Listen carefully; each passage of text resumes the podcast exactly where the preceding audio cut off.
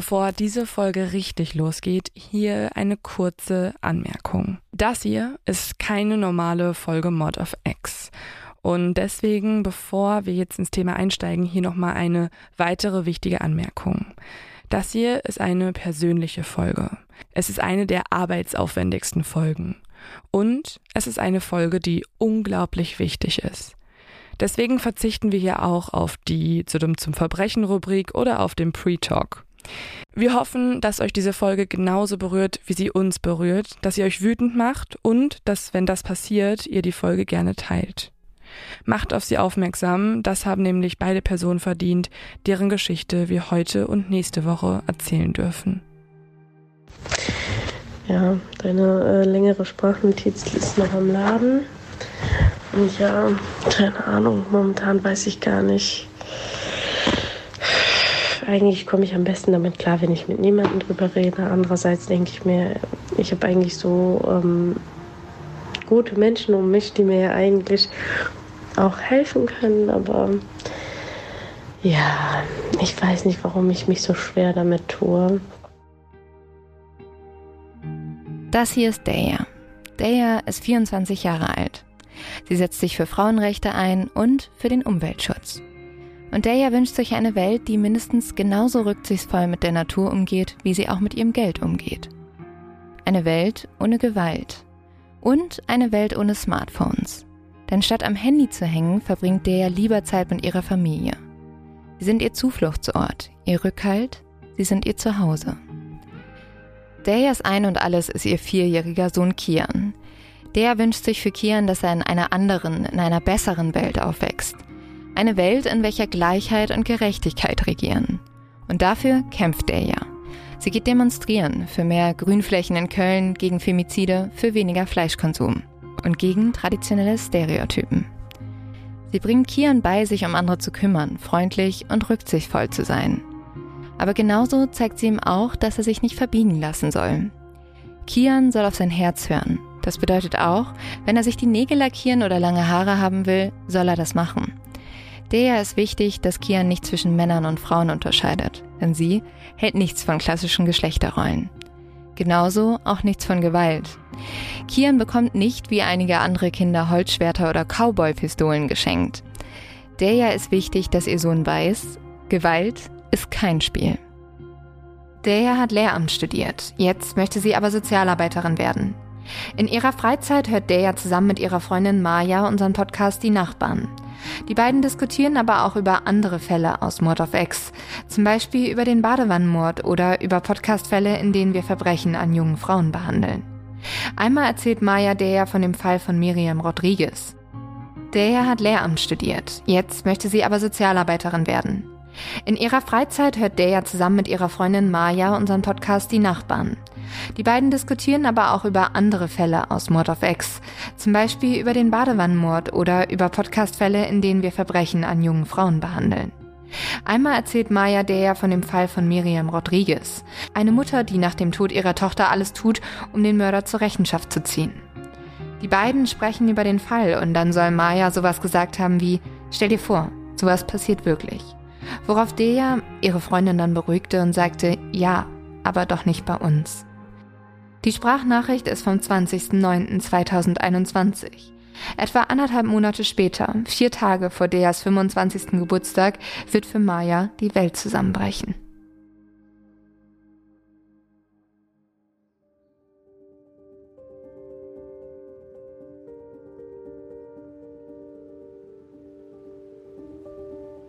Im Nieler Hafen in Köln entdecken Schifffahrer eine leblose Person im Wasser. Sie alarmieren sofort die Wasserschutzpolizei. Diese kann nur noch die Leiche bergen. Es ist eine junge Frau. Ihr Mund steht offen, so als würde sie schreien, und ihr Körper ist vom Wasser aufgedunsen. Ihr Körper weist mehrere Verletzungen auf, tiefe Schnittwunden. Eine Polizistin der Wasserschutzpolizei sagt kurz danach zur Presse, die Frau ist nicht freiwillig ins Wasser gegangen. Es wird sofort ein Gewaltverbrechen vermutet, die Mordkommission wird eingeschaltet. Die Polizei kann die Leiche identifizieren. Es ist Dea. Als die ErmittlerInnen mit der Familie sprechen, erfahren sie, Der war am Abend zuvor aus dem Haus gegangen und nicht zurückgekehrt. Mit dabei hatte sie ihren vierjährigen Sohn Kian. Einen Tag später finden Spaziergänger im Rhein die Leiche des kleinen Jungen. Die Polizei findet außerdem das Auto von der Schwester. Es steht unverschlossen am Rhein. Auf der Rückbank ist Kians Kinderwagen, auf dem Beifahrersitz liegt eine Einladung zum Kindergeburtstag. Auf der Wiese neben dem Auto finden die Beamtinnen eine blutdurchtränkte Kindermütze. Am 27. November 2021, etwa eine Woche nach dem Mord, bekommen wir eine Nachricht auf Instagram. Hallo, mein Name ist Oliver, ich komme aus Köln. Meine Freundin und ich sind große Begleiter eurer Arbeit und nun ist Folgendes in unserem Leben passiert. Maya, meine Freundin, hat diesen Monat ihre Ziehtochter und dessen Sohn durch Mord in Köln verloren. Wir würden uns wünschen, dass ihr in unserem Namen diesen Fall bearbeitet. Die beiden wurden gestern beerdigt. Wir befinden uns im Ausnahmezustand. Seit dieser Nachricht haben wir viele Telefonate geführt. Wir haben Nachrichten und Sprachnotizen hin und her geschickt. Und die Mordkommission hat hervorragende Arbeit geleistet. Sie haben den Täter gefunden. Nächste Woche wird er seine Strafe erhalten. Dazu berichten wir in der nächsten Folge. Gemeinsam mit Maya wollen wir euch gerne diese und auch nächste Folge Deyas Geschichte erzählen. Von ihrem Leben, von ihren Wünschen, ihren Zielen und die Geschichte, warum all das in einer Nacht zerstört wurde. Das hier ist aber auch die Geschichte von Kian, Deyas vierjährigen Sohn. Wir möchten euch hier aber auch warnen, diese Geschichte ist hart, so richtig hart. Sie geht um Gewalt an Frauen und an Kindern und sie bricht einem das Herz. Aber gerade deshalb ist es so wichtig, dass sie gehört wird. Diese Folge basiert auf den Erzählungen von Maya. Und hierzu auch noch eine kleine Anmerkung. Maya bezeichnet sich selbst oft als Ziehmutter von Dea. Als ehemalige Freundin von Deas Vater hat sie auch oft Kontakt mit Dea gehabt. Aber ob sie tatsächlich eine Mutterrolle eingenommen hat, können wir nicht beurteilen. Deas leibliche Mutter widerspricht dieser Aussage. Wir haben, um die journalistische Sorgfalt zu wahren, auch den angeklagten Täter für ein Statement angefragt. Hier haben wir keine Antwort erhalten. Kennst du das, wenn jemand in dein Leben tritt und du weißt sofort, das hier ist meine Person? Mit diesem Menschen kann ich über alles reden, die verrücktesten Sachen unternehmen und die Welt entdecken. Diese Person bringt mich zum Lachen. Sie lässt mich über mich hinauswachsen und sie ist für mich da, wenn es mir schlecht geht. Bevor Maya Derja kennenlernt, trifft sie zuerst auf ihren Vater Ersin und verliebt sich in ihn. Also, also den Ersin habe ich kennengelernt 2002, äh, 2001 oder 2002, ich glaube 2001 habe ich ihn kennengelernt und zwar in der Stadt in einer äh, Tanzbar oder so, wie nennt man das? Das hört sich voll oldschool an.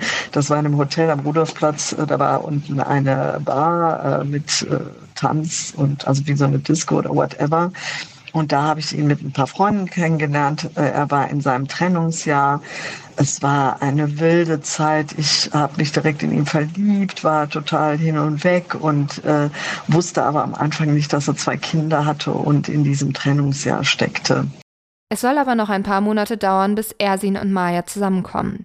Denn Deyas Eltern sind zu diesem Zeitpunkt noch nicht getrennt. Als Maya Ersin näher kennenlernt, ist sofort klar, für Ersin sind seine Töchter das Wichtigste im Leben. Und so sollen diese natürlich auch seine neue Freundin kennenlernen. Den Namen von Deyas Schwester haben wir abgeändert und in den folgenden O-Tönen gepiept. Und so trifft Maya das erste Mal auf Hannah und Deja. Kennengelernt habe ich Deja und äh, da war ich äh, noch in, äh, also da bin ich ja noch nicht umgezogen, sondern recht zeitnah, zwei Monate, drei Monate später habe ich die beiden kennengelernt. Und zwar genau hier, wo ich jetzt wohne. Ich wohne über dem in der und hier drunter ist ein türkisches Restaurant, das heißt. Und in diesem Restaurant habe ich äh, habe ich die beiden kennengelernt, der und und ich weiß das wie gestern noch. Der Ersin, der hatte äh, die Kinder dahin bestellt und ich kam dann später nach. Also er ist mit den Kindern zum Essen dahin gekommen. Und ich bin dann später nachgekommen.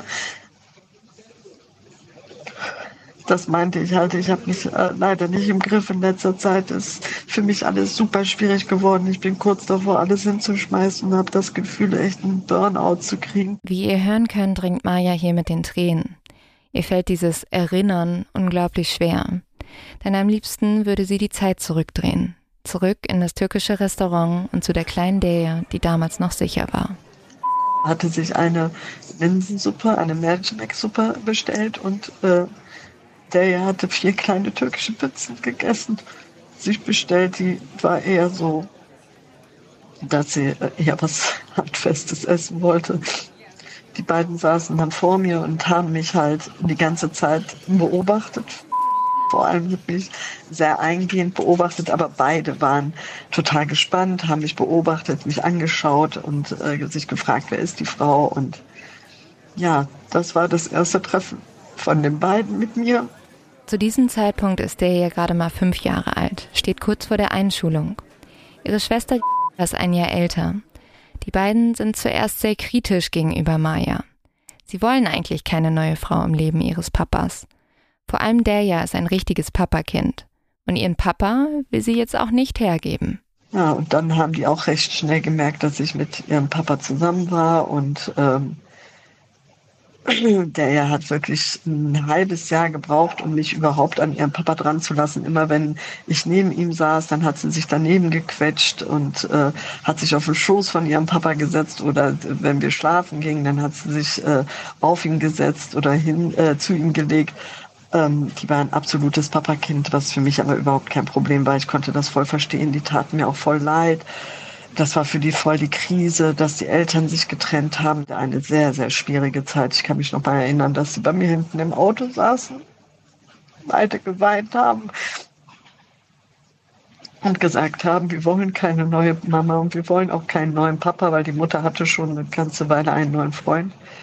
Und ich habe gesagt, wir sind nicht eure neuen Mamas oder Papas, wir sind äh, einfach jemand, der euer Leben begleiten wird aber eure Mama und euer Papa wird immer bleiben. Aber ich weiß noch, wie mir das Herz da, wie die mir das Herz zerrissen haben mit diesem, mit dieser äh, Geschichte. Wenn Eltern sich trennen, tut das für Kinder eigentlich immer weh. Doch die Situation ändert sich, als Maya schwanger wird. Das noch ungeborene Kind schweißt alle zusammen. Aber für Maya kommen neue Probleme hinzu. Finanziell müssen sie und Ersin immer wieder kämpfen. Die Schwangerschaft wird für Maya zur Belastung. Sie kann kaum arbeiten, ihr ist durchgehend schlecht und sie muss sich immer wieder übergeben. Schließlich kommt ihre Tochter als Frühchen auf die Welt. Ab diesem Zeitpunkt sind die Kinder unzertrennlich. Und dann war das für die Kinder auch kein Thema mehr, dass die Eltern sich getrennt haben, weil es war einfach klar, wir haben jetzt eine Schwester dazu bekommen und das ist für uns wichtiger, als unsere Eltern zusammen zu haben. So war die Begründung bei denen, weil die gesagt haben, jetzt ist die Selma da, jetzt ist eh scheißegal, jetzt können wir machen, was wir wollen. Wir wollen uns von der Selma nicht trennen. Und dann bin ich halt äh, dort wohnen geblieben, bis äh, Delia damals 14 geworden ist. Nein, 12 bis sie zwölf wurde.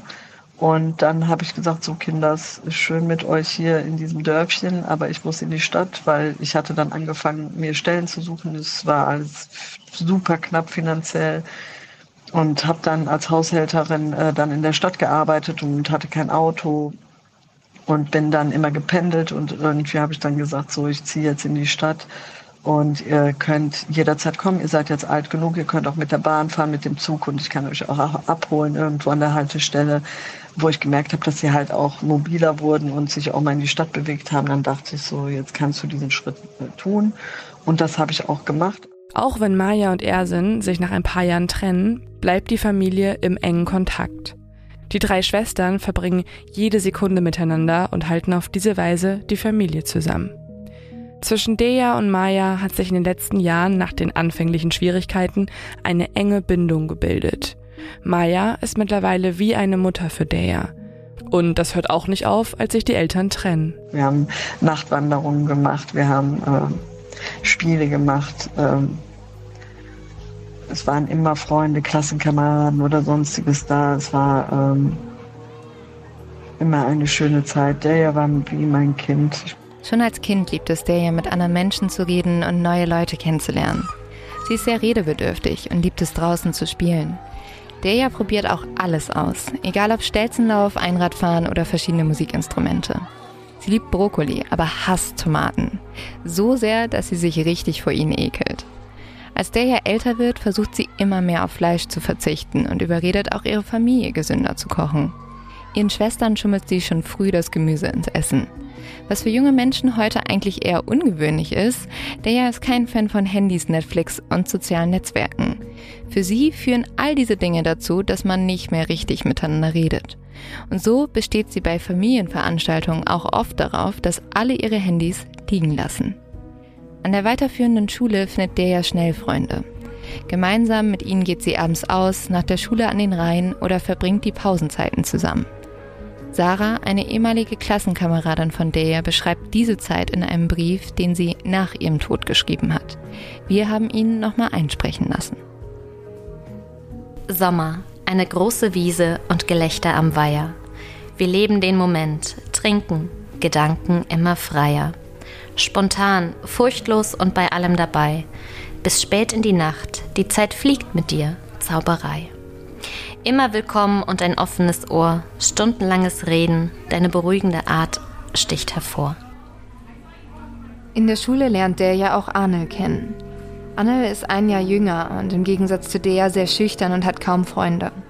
Aber Dea tut der Junge leid. Sie nimmt ihn in den Freundeskreis auf, lädt ihn immer wieder ein und versucht, ihn zu integrieren. Als Anne Geburtstag hat, organisiert Dea eine Feier für ihn. Sie findet bei ihrem Vater Ersin zu Hause statt. Annel hat sie in der siebten Klasse kennengelernt. Der ist in, diese, in der siebten Klasse zu ihr in die Klasse äh, zu, äh, reingestoßen.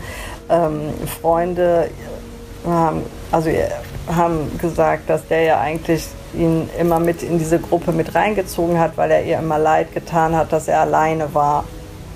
Er durfte zum Beispiel äh, auch seinen Geburtstag nicht zu Hause feiern. Dann hat, haben wir das bei uns zu Hause gemacht, also beim Ersin, beim Vater von Deja. Da haben wir auch Fotos von noch.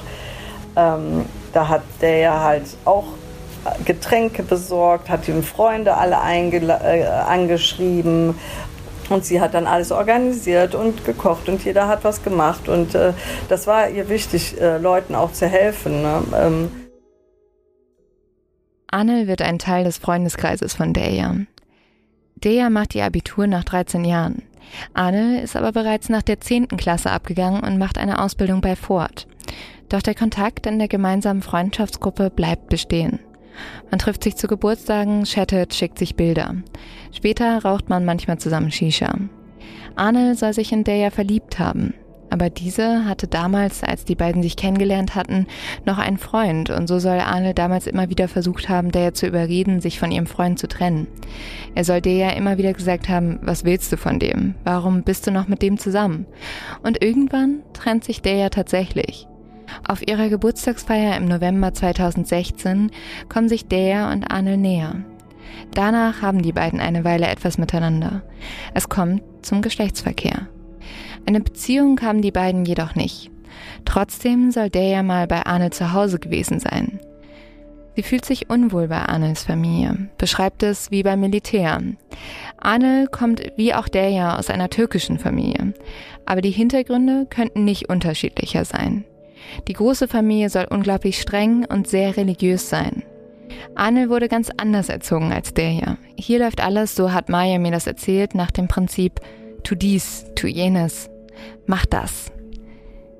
Hier muss man aber einmal der Fairness halber Folgendes anführen. Arnolds Cousin wird dieser Aussage später widersprechen. Er sagt Folgendes. Ihre Familie sei weltoffen, modern und nicht starkgläubig. Der scheint das allerdings nicht so empfunden zu haben. Zumindest nahm sie ihr eigenes Zuhause anders wahr. Denn Ersin, Dejas Papa, hat seinen Kindern beigebracht, du darfst machen, was du willst. Dich anziehen, wie du willst. Aussehen, wie du willst. Ich will, dass du glücklich bist. Das ist am wichtigsten. Warum es bei Arne und der ja am Ende wahrscheinlich nur bei wenigen sexuellen Zusammentreffen geblieben ist, wissen wir nicht genau. Aber der ja hat hiervon auch kaum jemanden etwas erzählt. Sie schien sich sicher zu sein, weder ihre Freunde noch ihre Familie hätten Arnel für einen guten möglichen Partner gehalten. Doch dann passiert etwas, das Deas Leben verändern wird. Mit 19 Jahren merkt Dea, dass sie schwanger ist. Der sagt es niemanden, auch nicht dem potenziellen Vater, denn sie weiß gar nicht, wer er ist. Der beschließt, die Schwangerschaft komplett für sich zu behalten. Ihre Freundinnen und ihre Schwestern denken, dass der einfach an Gewicht zunimmt. Maya sieht der zu dieser Zeit wenig. Später weiß sie dann auch wieso. Äh, die hat niemandem gesagt, dass sie schwanger ist. Mit mir hat sie dann so einen pubertierenden kleinen Streit angefangen. Ich hatte mit meiner Großen, die wollte unbedingt zu ihrem Papa. Und dann hatte ich ständig einen Hässel mit denen.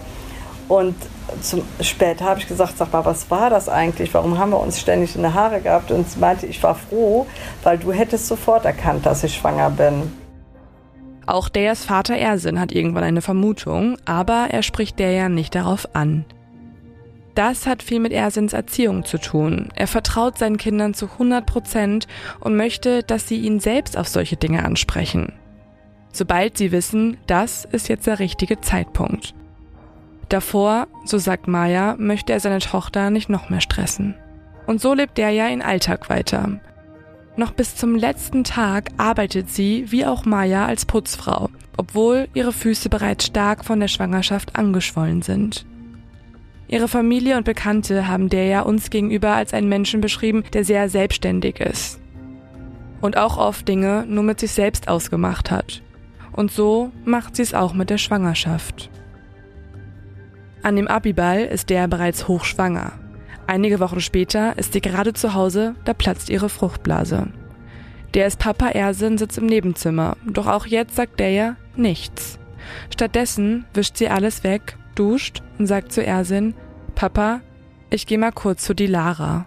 Ersin antwortet ihr nichts ahnt, ja Schatzi, dann bis gleich. Aber der ja geht nicht wie angekündigt zu ihrer Schwester. Stattdessen nimmt sie ein Taxi ins Krankenhaus. Hier bekommt sie ihren Sohn ganz bewusst alleine. Und sie nennt ihn Kian. Mit Kian im Arm ruft sie ihren Vater an. Papa, kannst du bitte ins Krankenhaus kommen? Erster Stock.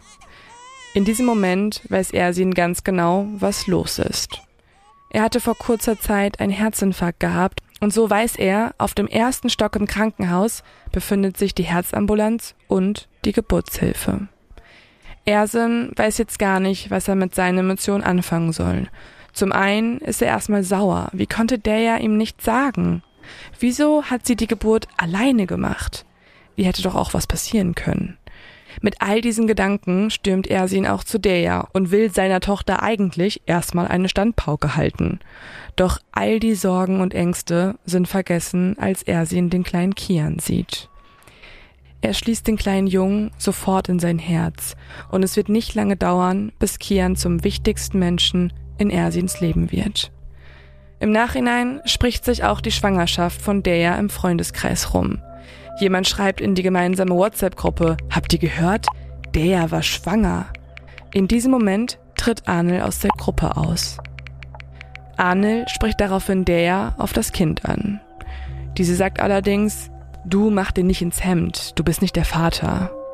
Man muss hier sagen, der weiß zu diesem Zeitpunkt selbst noch nicht, dass Arnel der Vater ist.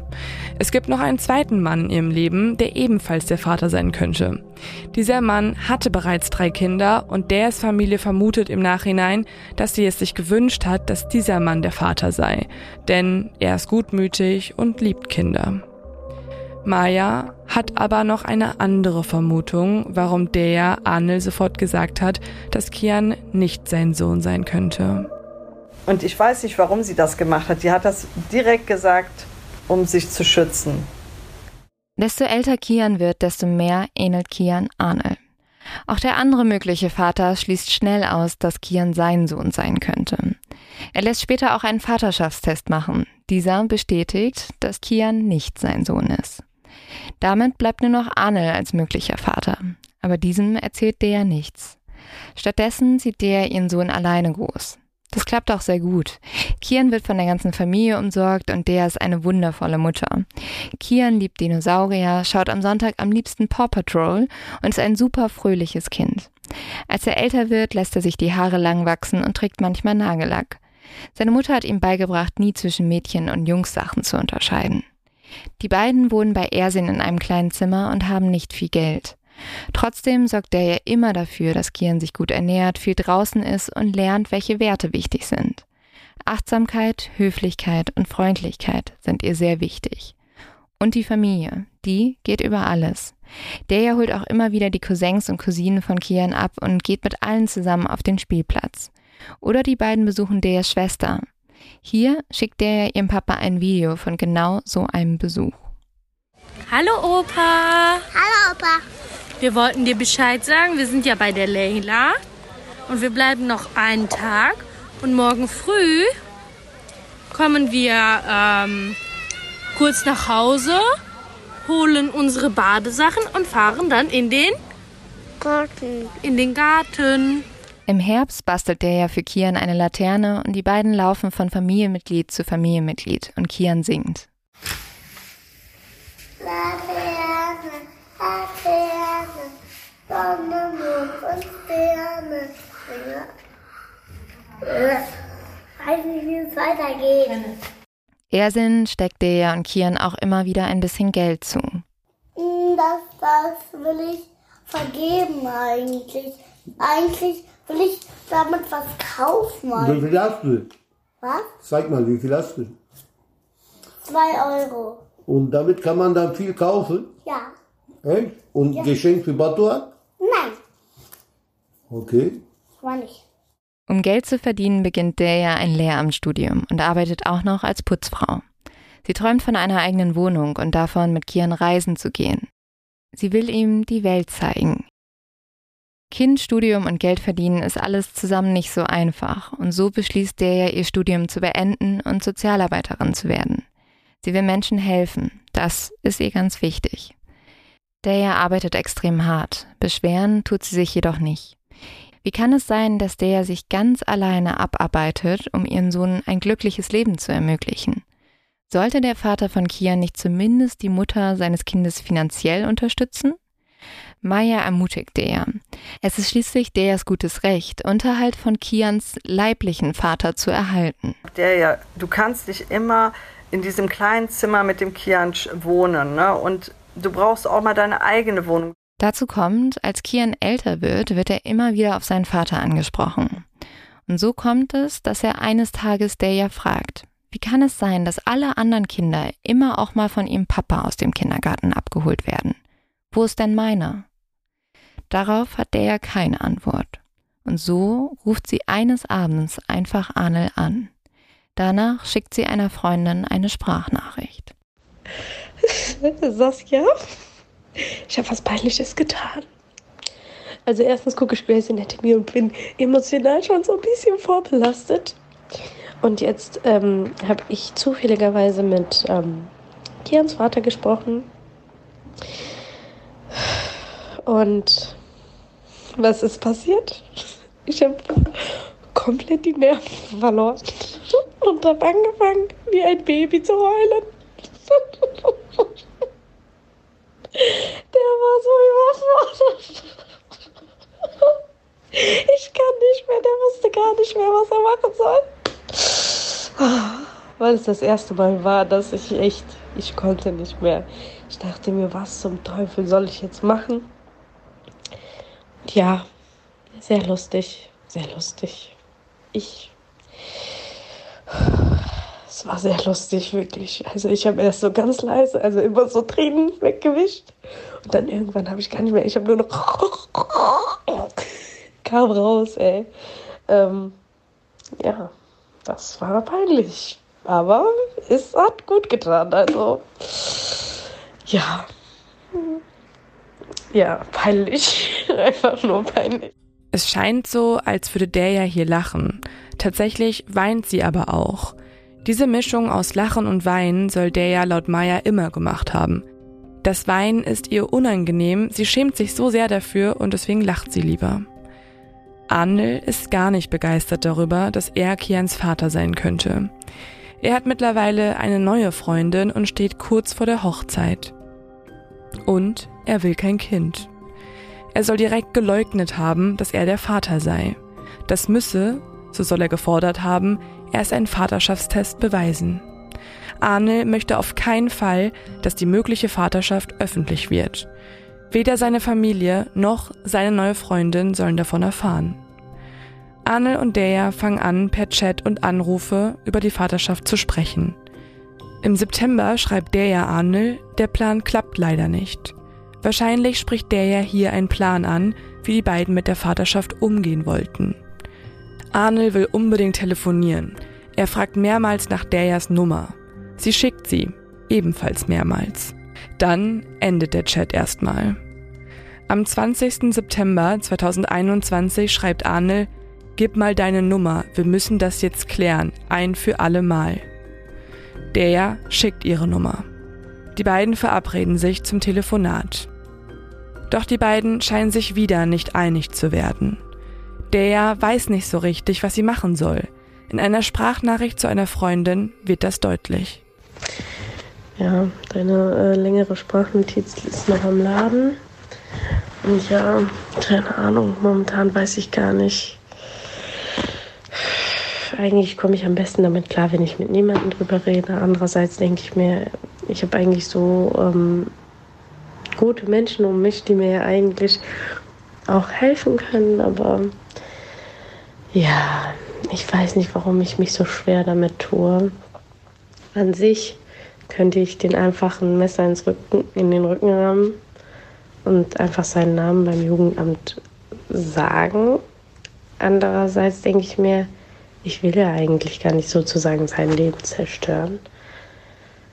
Ähm, ja, keine Ahnung. Und dann denke ich mir wiederum, mit welchem Grund sollte ich das denn nicht tun? Einfach so aus Nettigkeit, jeden Monat, keine Ahnung, 400 Euro verschenken und dann dafür, dass er, keine Ahnung, halt gar nicht zu der Verantwortung steht. Andererseits hat er sich ja auch nicht für die Verantwortung äh, entschieden. Andererseits denke ich mir ja, wenn du dich, wenn du nicht für diese Verantwortung stehen möchtest, hm, dann, dann, dann darfst du halt keinen ungeschlitzten Geschlechtsverkehr haben. Es ist so ein Zwiespalt gerade in mir. Ich will einfach meine Ruhe haben und ich finde es so unangenehm, weil wir haben beide keinen Plan. Der will das, was er will, ich will das, was ich will. Und ich finde es so unangenehm, mit dem darüber zu streiten. Das ist so schlimm. Also was heißt zu streiten, aber zu diskutieren, weil der sagt mir dann, was bei dem los ist. Und ich sage ihm dann, was bei mir los ist. Und das macht einfach überhaupt keinen Sinn, weil der sagt, der versteht mich, ich sage, ich verstehe den. Und im Endeffekt sind aber trotzdem die Bedürfnisse unterschiedlich. Also wir kommen nicht auf einen Nenner. In den nächsten acht bis zehn Wochen wird der gegenüber Freunden und Familie vermehrt äußern, dass sie Angst vor Arnel hat. So schreibt sie einer Freundin folgendes. Ich hab echt Angst. Deas Freundin hakt nach, dass die den kidnappen oder was? Und der antwortet, stell dir vor, wenn was passiert, das verzeiht man sich ja nie. Und der vertraut sich auch Maya an. Maya hat uns davon erzählt, wie der mit ihr auch über akute Drohungen gesprochen hat.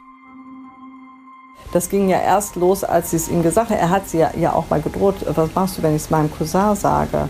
Dann habe ich gesagt, wie, wo sind wir denn hier im Wilden Westen oder was? Dann sage ich, wie heißt der Cousin? Da wollte sie es mir nicht sagen, ne? Für Arne gilt dieser Satz aber anscheinend noch nicht als Drohung.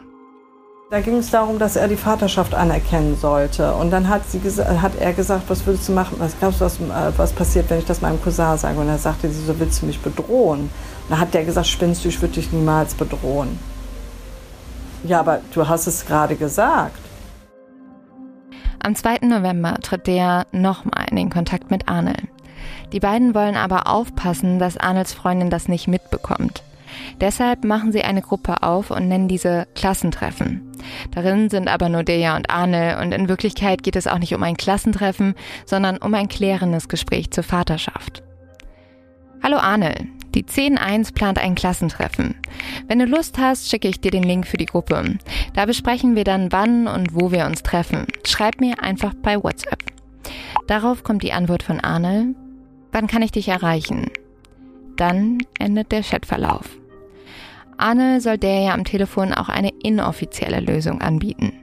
Er gibt ihr das Geld, die beiden melden ihn aber nicht als Kians Vater. Der will das nicht.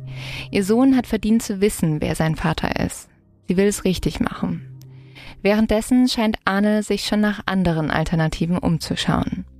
Am 2. November 2021, der Tag, wo die beiden gesprochen haben, fängt Arne an, im Internet nach folgenden Sachen zu suchen. Wie mache ich K.O.-Tropfen selber? Welche Handschuhe benutze ich am besten für einen Mord? Wie lange bleibt eine Wasserleiche unter Wasser, bis keine DNA mehr auffindbar ist?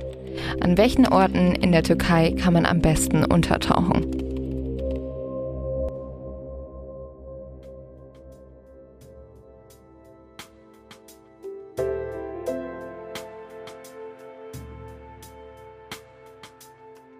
Zur gleichen Zeit fangen Maya und die Schwestern von Dea an, ihren 25. Geburtstag zu planen.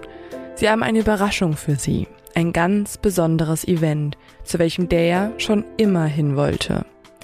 Und da dieses Event bereits am 5. November 2021 stattfindet, eineinhalb Wochen vor Deas eigentlichem Geburtstag, ziehen sie die Geschenküberreichung einfach vor. Dann ist die Überraschung auch sowieso größer. Maya und ihre Tochter Selma sagen Dea, dass sie ihre Hilfe bräuchten und so kommt Dea mit.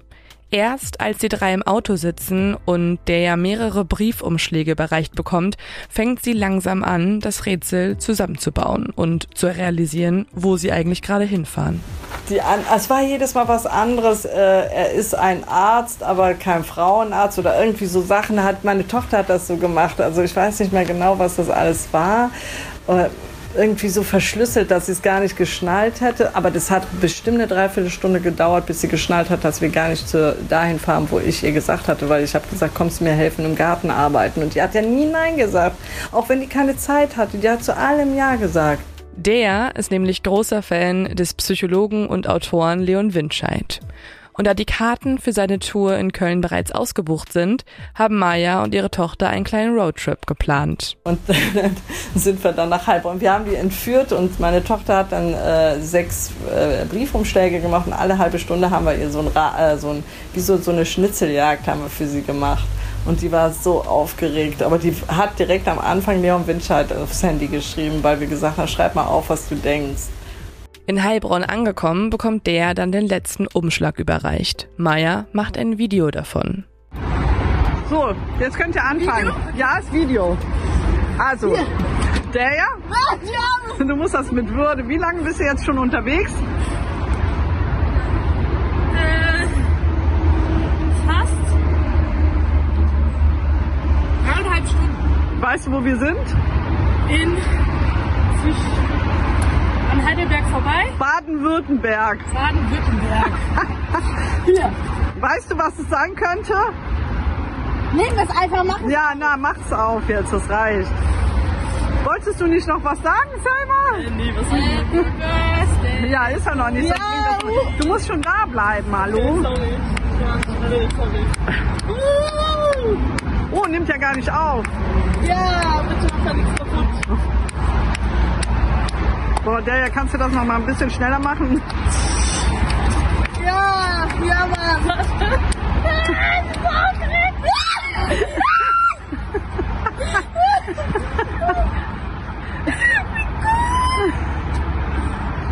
oh mein Gott! Dankeschön. Aber warte mal. Ach so, okay. Das reicht. Willst du da noch ein Liebesroman? Nein, ich dachte, du musst draußen bleiben. ich muss mich gleich umziehen. Dankeschön. Die Freude ist riesig. Maya, Deja und Selma schauen sich die Show an und genießen den Abend. Danach will sich Deja eigentlich noch ein Buch unterschreiben lassen, aber die Schlange ist zu lang. Die drei machen sich auf die dreistündige Heimreise auf.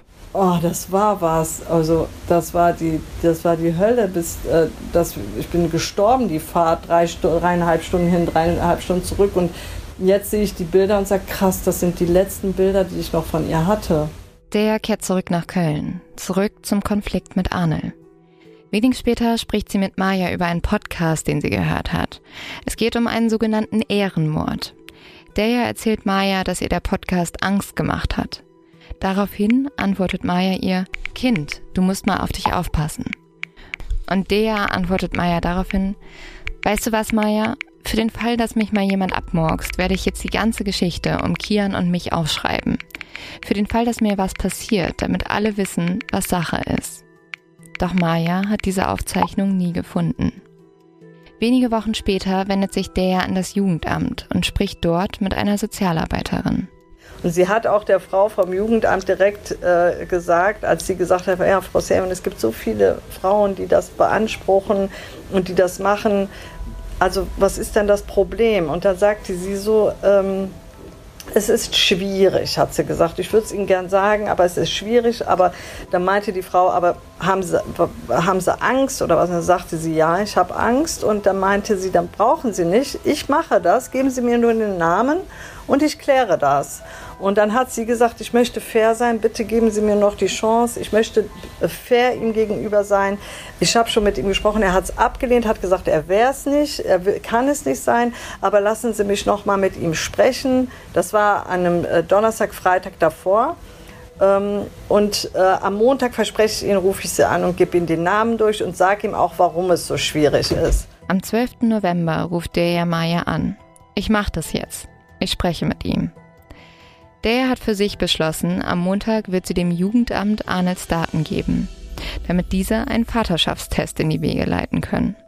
Am Wochenende will sie diese Entscheidung Arnel mitteilen. Die beiden fangen wieder an zu schreiben. Der fragt, wann kannst du? Ich kann dir auch hier schreiben.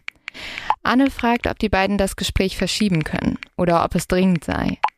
Der antwortet, ja schon, aber ich würde lieber schreiben. Daraufhin Arnel, ich rufe dich an. Am Samstag schreibt der abends nochmal eine Nachricht. Du kannst dich gerne melden, dann füge ich dich in der Klassentreffengruppe hinzu. Dahinter schickt sie ihre Handynummer. Wir wissen leider nicht, was Deja und Arne jetzt besprochen haben, ob sie nochmal telefoniert haben oder über andere Wege kommuniziert haben.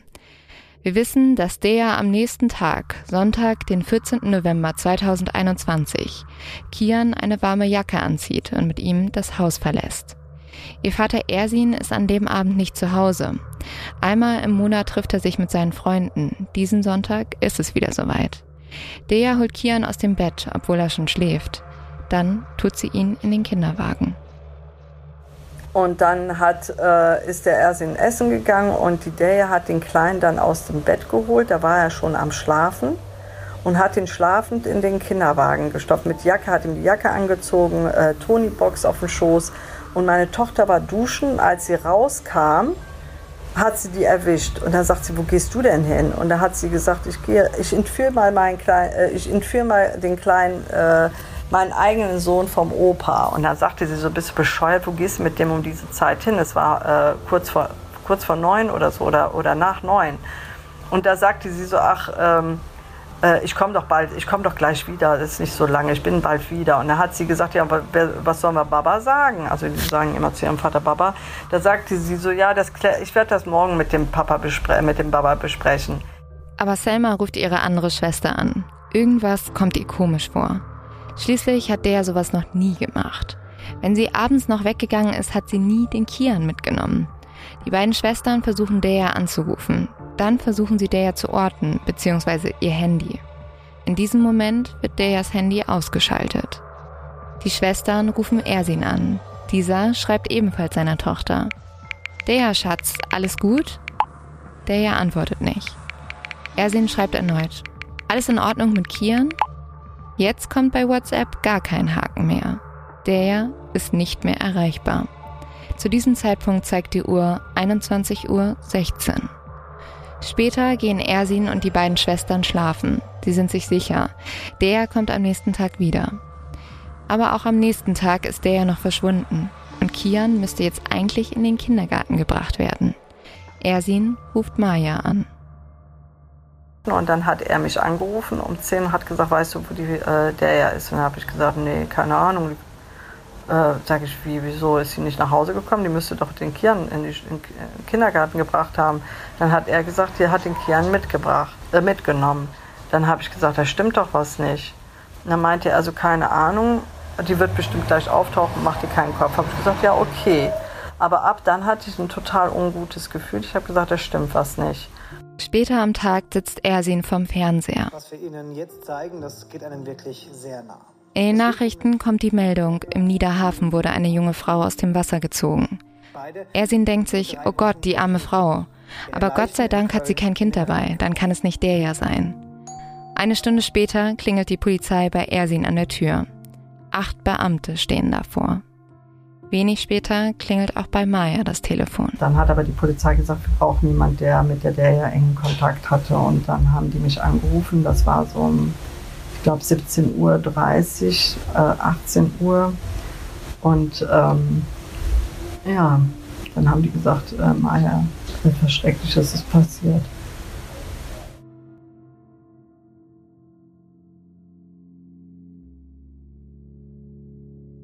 Das war die erste Folge zu diesem Fall. Nächste Woche folgt noch eine zweite. Dort klären wir auf, was genau mit Kian und Derja passiert ist. Und wir sprechen auch über das Urteil, das am 6. September 2022 gefällt werden soll. Also, wenn ihr diese Folge jetzt gerade direkt nach dem Release gehört habt, heißt das in zwei Tagen. Wir wollen nächste Woche aber auch über ein anderes Thema reden, für welches Derja sich immer wieder eingesetzt hat. Femizid. Leider wurde sie am Ende selbst Opfer von etwas, gegen das sie so stark gekämpft hat. In der nächsten Folge begleiten wir Proteste, sprechen mit Aktivistinnen, aber auch mit Experten, wie zum Beispiel Leon Winscheid. Hier sind schon mal ein paar kleine Einblicke. Wir mussten echt unser Kind da verteidigen. Es war wirklich so, als müssten wir ihren Ruf verteidigen. Der Ersin sagt, oh Gott, die werden die durch den Dreck ziehen. Ne? Wir haben uns gefühlt, als wären wir die Täter als würden wir, wäre die, hätte, wär die der ja auf die Art selber schuld. Diese Frage nach dem Wieso, warum kann jemand so etwas tun, das drängt sich natürlich total auf. Und so schwierig das ist, muss man aus psychologischer Sicht dann versuchen, Tat und Täter zu trennen. Da ist einmal etwas Schreckliches passiert, diese Tat, und dann gibt es trotzdem einen Menschen dahinter, der diese Tat begangen hat. Und als Psychologe will man jetzt verstehen, warum. Auch hier in Deutschland ist es immer noch so, dass jeden Tag versucht wird, eine Frau zu ermorden. Und jeden dritten Tag gelingt es. Wir sagen, jede Frau, die ermordet wird, ist eine Frau zu viel. Und damit auch ganz Köln weiß und sich merkt, dass Deria und Kian nicht vergessen sind. Und dass wir keine Ruhe geben, bis der Täter zur Rechenschaft gezogen wird.